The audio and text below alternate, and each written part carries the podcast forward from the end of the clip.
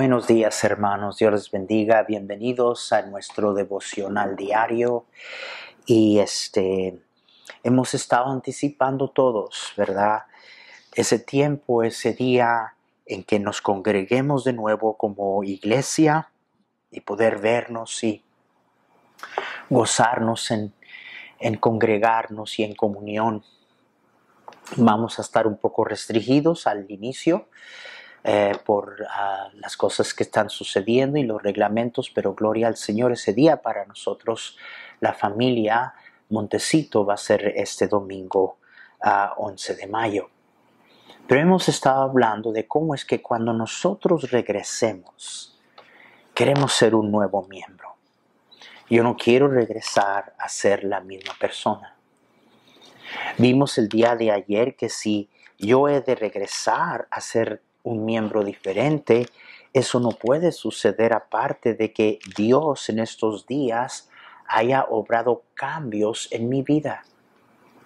Y el día de ayer básicamente lo que vimos es el primer paso a que Dios obre estos cambios.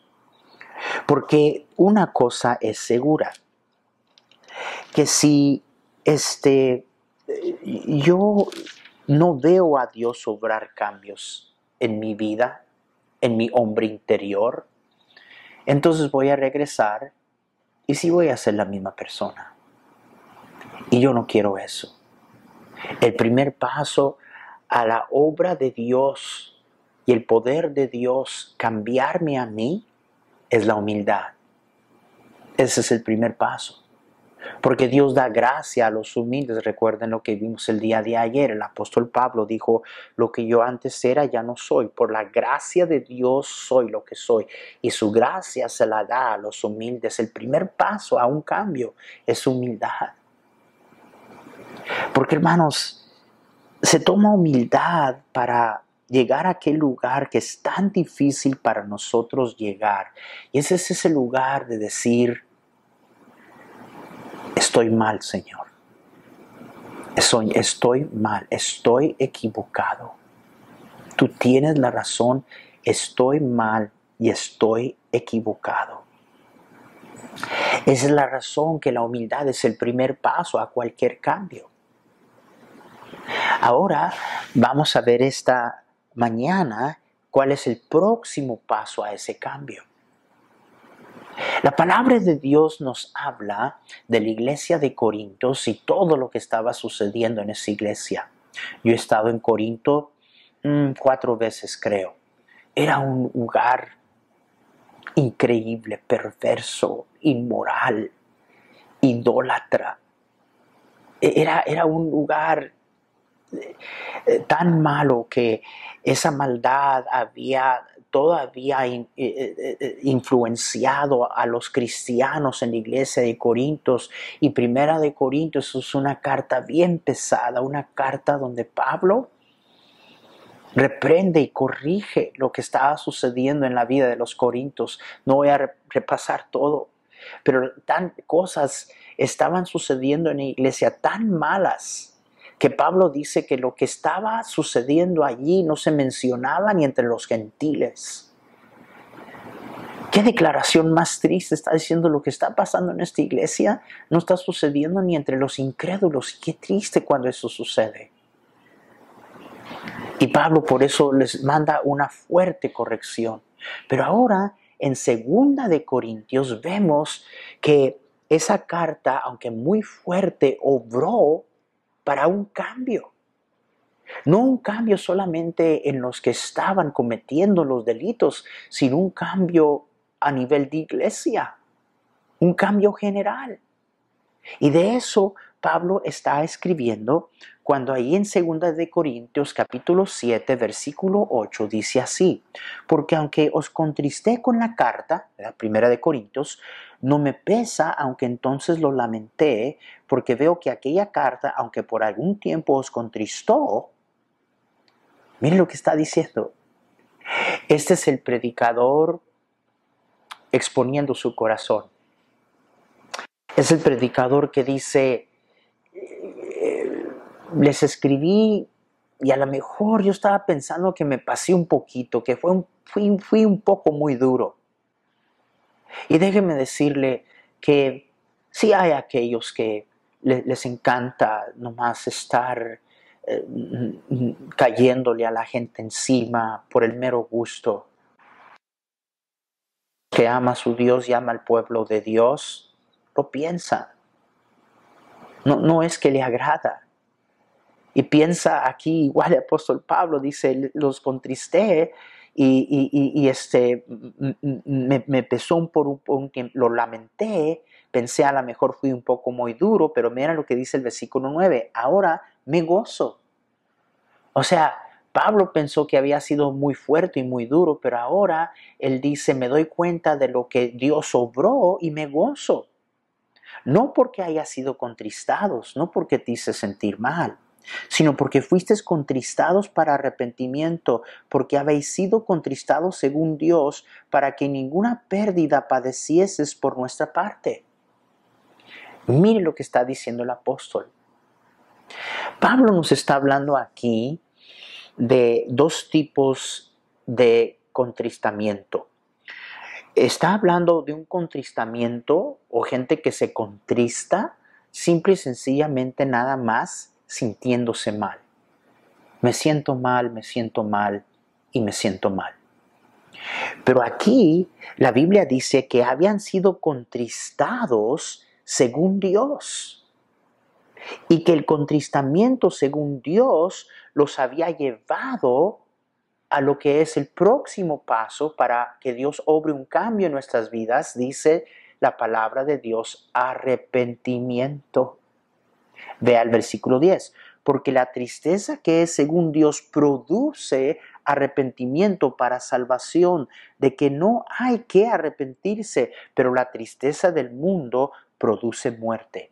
Vean lo que había sucedido, vean el cambio que esta tristeza que los llevó a arrepentirse obró en sus vidas y en la iglesia entera. Versículo 11, porque he aquí estos mismos de que haya sido contristado según Dios, qué solicitud produjo en vosotros, qué defensa, qué indignación, qué temor, qué ardiente afecto, qué celo, qué vindicación, qué cambio había ocurrido en esta iglesia. En todo os habéis mostrado limpios en el asunto. Pablo ahora los encomienda. Y les dice, me gozo, me gozo porque no te contristaste según el mundo, me siento mal, me siento mal, me siento mal. Te contristaste con una tristeza que es según Dios, que produjo arrepentimiento, que obró el cambio que ahora estoy comendando porque lo veo en ustedes. De manera que el próximo paso, escúchenme bien, el próximo paso, hermanos, después de humillarnos delante de Dios, después de decir, estoy equivocado, el próximo paso a un cambio en nuestras vidas es arrepentimiento. ¿Dónde entra arrepentimiento dentro de todo esto de ver Dios cambiar nuestras vidas. Bueno, déjeme primeramente decir, la palabra arrepentimiento hoy en día no es muy popular.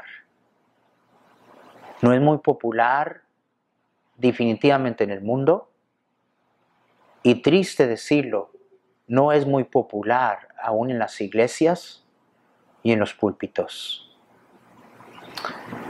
No podemos ser exclusivos de lo que vamos a escoger, creer de lo que dice este libro. Usted y yo no podemos hacer a un lado las cosas que no nos gustan o que no le gustan a alguien más y callar en cuanto a estas cosas, ser exclusivo, sin enseñar y predicar todo el consejo de Dios. Y déjeme decirle, el mensaje de arrepentirse hoy en día no es popular en, en el labio de predicadores y no es popular en los oyentes en las iglesias. Pero sin embargo, sin arrepentimiento, nunca Dios obrará en gracia. Vamos a ver en un momentito qué es lo que quiere decir esta palabra arrepentimiento, pero de que este ha sido el mensaje, hermanos, desde el principio. Desde Juan el Bautista. Cuando él apareció en Mateo 3, versículo 1, dice la Biblia, en aquellos días vino Juan el Bautista predicando en el desierto de Judea, diciendo, arrepentíos porque el reino de los cielos se ha acercado. Juan el Bautista. Mateo 4, versículo 17, Jesús. Desde entonces comenzó Jesús a predicar y decir, arrepentíos. Esta otra vez. Este es Jesús. Arrepentíos porque el reino de los cielos se ha acercado.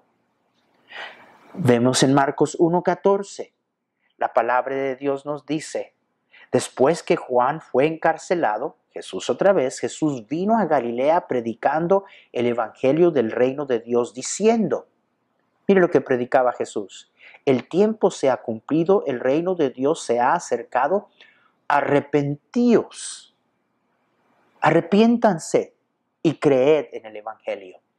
Marcos 6:12, Marcos 6:12, y saliendo, al enviar a los apóstoles y saliendo, predicaban que los hombres se arrepintiesen. Lucas 13:3, Lucas 13:3. Jesús, después de haber reprendido a los religiosos, le habla a sus discípulos y en el versículo 3 de Lucas 13 dice, os digo, no, antes si no os arrepentís, todos pereceréis igualmente. Pedro cuando predica ese tremendo mensaje en el día de Pentecostés, dice la palabra de Dios que el Espíritu Santo de Dios trajo una profunda convicción en los corazones. La Escritura dice que fueron compugidos de corazón y clamaron a Pedro, varones, hermanos, ¿qué haremos? ¿Qué hacemos? Pedro contesta la pregunta de qué hacemos. Versículo 38, Hechos 2. Pedro les dijo, arrepentíos y bautícese cada uno de vosotros en el nombre de Jesucristo para perdón de los pecados y recibiréis el don del Espíritu Santo.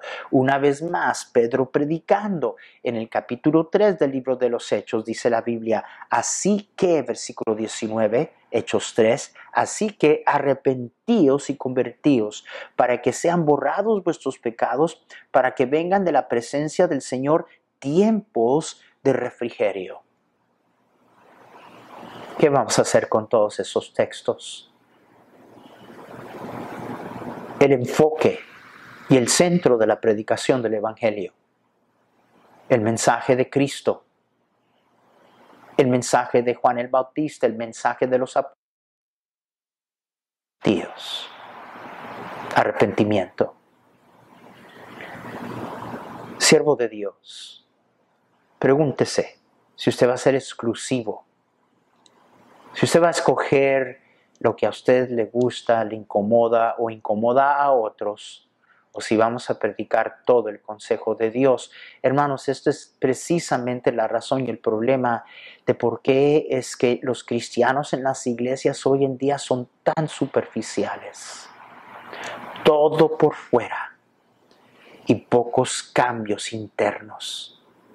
Porque Dios nunca va a cambiarnos internamente hasta que nosotros nos arrepintamos. Ahora regresemos a segunda de Corintios capítulo 7 para examinar bien qué es lo que está diciendo el apóstol Pablo. Vean el versículo 9, síganme hermanos, síganme, pongan atención. Ahora me gozo, dice, no porque haya sido contristados, sino porque fuisteis contristados para arrepentimiento, porque habéis sido contristados según Dios, para que ninguna pérdida padecieses por nuestra parte. No quiero que sufres pérdida, dice Pablo, por los males que se han hecho. Y me gozo que fuiste dados, no para que te sintieras mal, sino porque te contristaste según Dios. Y ese contristamiento según Dios produjo en ti arrepentimiento. De nuevo, está hablando de dos cosas. El versículo 10 lo explica, porque la tristeza que es según Dios produce arrepentimiento para salvación, restaurar, componer algo, de que no hay que arrepentirse, pero la tristeza del mundo produce muerte. Hay ah, un cambio de palabras aquí, en este versículo. La primera vez que se usa la palabra arrepentimiento aquí, esa palabra quiere decir un cambio de mente. Metanoia. La palabra griega quiere decir un cambio de mente. Porque la tristeza que es según Dios produce arrepentimiento, un cambio de mente. De que no hay que arrepentirse. La próxima, esta vez la, la palabra arrepentirse es una palabra diferente. Viene de la raíz de la palabra metamelomai. Y esa palabra quiere decir, viene lo que quiere decir esa palabra, esa palabra quiere decir vivir cargado de remordimiento, eh, el sentirse mal de nuevo. Es lo que la palabra quiere decir, el sentirse mal de nuevo. Aquí estoy, Señor. Hice lo mismo otra vez y me siento mal. Señor, lo volví a hacer y me siento mal. Señor, lo hice otra vez y qué mal que me siento. La Biblia dice que ese es contristamiento según el mundo. Lo único que trae, la palabra griega quiere decir vivir en remordimientos. Dios nunca quiso que sus hijos vivieran cargados de remordimientos, cargados del peso de la culpabilidad. Judas se sintió culpable, se sintió mal pero no se arrepintió. No cambió su mente de quién Jesús era. Pero se sintió mal y hasta admitió que había entregado sangre inocente. Fue y agarró las 30 piezas de plata, se las tiró los pies a los religiosos que habían conspirado junto con él y a ellos no les importó. Estaba profundamente contristado, según el mundo cargado del peso de su culpa, sintiéndose mal. ¿A qué lo llevó? Al único lugar donde lo llevó es a suicidarse. Fue y se ahorcó. No, Dios no nos llamó a vivir en remordimiento. Porque hermanos, la sangre de Jesucristo, su Hijo, nos limpia la conciencia de todo pecado. Pero para que eso suceda tiene que haber arrepentimiento. Y no es sentirme mal porque lo volví a hacer, sino la palabra quiere decir un cambio de mente. Voy a repetir lo que se nos pegue a la cabeza. La palabra arrepentimiento quiere decir un cambio de mente. Ahora, tradicionalmente, la definición de esa palabra es esta, dar una media vuelta estoy yendo en cierta dirección, me doy cuenta que estoy equivocado y doy una media vuelta y, me voy en el camino opuesto. Hermanos míos, esa es parte.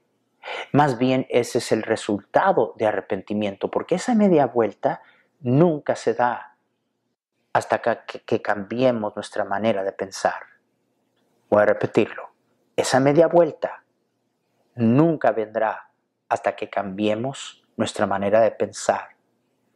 Estamos buscando un cambio en comportamiento y conducta que nunca vendrá hasta que haya arrepentimiento, un cambio de mente. Hermanos, vivimos mal porque pensamos mal.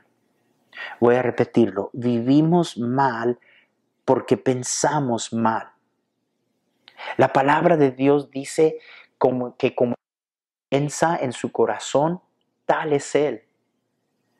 Dios en su palabra en Proverbios nos había estado hablando, hermanos, de la avaricia del rico y, dice, sé prudente, resiste. Y versículo 7 dice, porque cuál es su pensamiento en su corazón, tal es Él. Somos lo que pensamos. Y miren lo que Dios en Isaías dice, Dios está hablando a, su pueblo, un pueblo que ya se había apartado de él, inclusive juicio ya se había declarado sobre el pueblo de Dios. Pero aún así, Dios le habla a su pueblo en Isaías 55. Véanlo conmigo, por favor. Isaías 55, versículo 6 en adelante dice, Buscad a Jehová mientras puede ser hallado, llamadle en tanto que está cercano. Deje el impío su camino y el hombre inicuo sus pensamientos. Fíjese, Dios está diciendo, si te vas a acercar a mí, si vas a regresar a mí, le dice al impío, le dice al hombre inicuo que tiene él, tiene él que dejar sus pensamientos, sus inicuos pensamientos, tiene que arrepentirse. Arrepentimiento, un cambio de mente. Nunca habrá un cambio si no nos humillamos y admitimos estoy mal. Y nunca habrá un cambio sin el próximo paso y ese es que haya arrepentimiento. No vivir en remordimientos con una tristeza que nos sobrecarga del peso de la culpabilidad, en remordimiento y nada cambiando, sino una tristeza según Dios que produce arrepentimiento, un cambio de mente. Y muchos dirían, pastor, bueno, yo, yo calculo que, que yo estoy muy cerca a, a pensar como Dios piensa. ¿De veras? Pues vamos a ver lo que Dios dice. Versículo 8 dice ahí a 55, porque mis pensamientos no son vuestros pensamientos, ni vuestros caminos mis caminos, dijo Jehová. Como son más altos los cielos que la tierra, así son mis caminos más altos que vuestros caminos y mis pensamientos más que vuestros pensamientos. ¿Qué tan grande debe de ser nuestro arrepentimiento? ¿Un cambio de mente? En consideración de lo distanciado que está mi manera de pensar a como Dios piensa. ¿Cuánta distancia hay entre cómo yo pienso y cómo Dios piensa? Tan altos como están los cielos de la tierra. Y me encanta cómo sigue aquí. Mire lo que dice el versículo 10, porque como desciende de los cielos la lluvia y la nieve y no vuelve allá, sino que riega la tierra y la hace germinar y producir y da semilla al que, al que siembra y pan al que come, así será mi palabra que sale de mi boca. No volverá a mi vacía, sino que hará lo que yo quiero y será prosperada en aquello para lo que la envié. Entonces está diciendo aquí Isaías, deje el inicuo sus pensamientos, arrepiéntase. El cambio comienza en que cambiemos nuestra manera de pensar, en arrepentirnos y hacer a un lado nuestra manera de pensar y reemplazarlo con la mente de Dios, con cómo Dios piensa. Aquí está cómo Dios piensa. Pero saben, hermanos, que la verdad es esta, que en la mayoría de nosotros, después de estar expuestos a tanta verdad bíblica, después de estar en iglesia años, después de escuchar verdad tras verdad de la palabra de Dios, predicación tras predicación, al final, inclusive hasta a veces gritando amén y así es y todo lo demás, lo que nuestra vida muestra es que no nos hemos arrepentido. Seguimos pensando igual. No hemos cambiado nuestra manera de pensar. O sea, no nos hemos arrepentido. Piense, piense. Y no, no, no crea aquello de lo cual nos convencemos.